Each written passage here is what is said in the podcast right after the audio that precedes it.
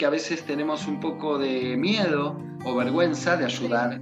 No, a mí me da miedo porque cuando, uh, cuando alguien pobre se me acerca en la calle, por ejemplo, eh, si me dice como, vení, me das plata para, para mis hijos y lo usan para drogas, entonces ahí me da un poco...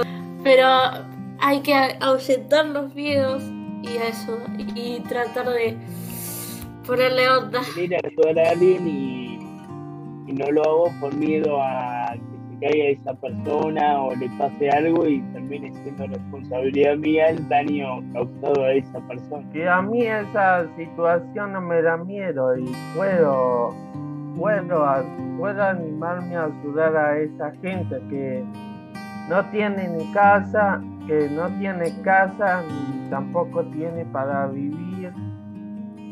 Así que me animo. Nosotros sabemos perfectamente que vos desde hace mucho tiempo ayudás a la gente. ¿Querés contarnos cómo lo haces? Yo, para mi cumpleaños, pido que no me den de me dan comida en una pequeña para llegar a la gente pobre. Eh, cada que, que necesitan eh, alguien en el asiento, yo se lo doy con gusto porque como que necesitan el asiento esa, esa persona más que, que yo. Que lo necesitan porque ahí, porque son, no pueden caminar o porque usan un bastón.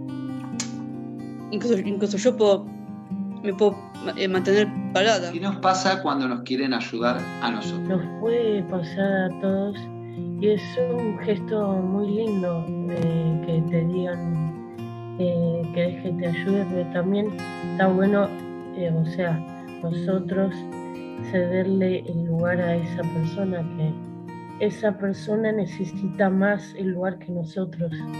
Bueno, me siento feliz cuando me, ayudaron cuando con, algo que a mí tanto me, me cuesta yo, con eso les agradezco a esa persona que me, ayudó. Que me ayudó. Eh, Diego, contame, ¿cómo te sentiste cuando te ayudamos, cuando te caíste en lo de un amigo? Agradecida.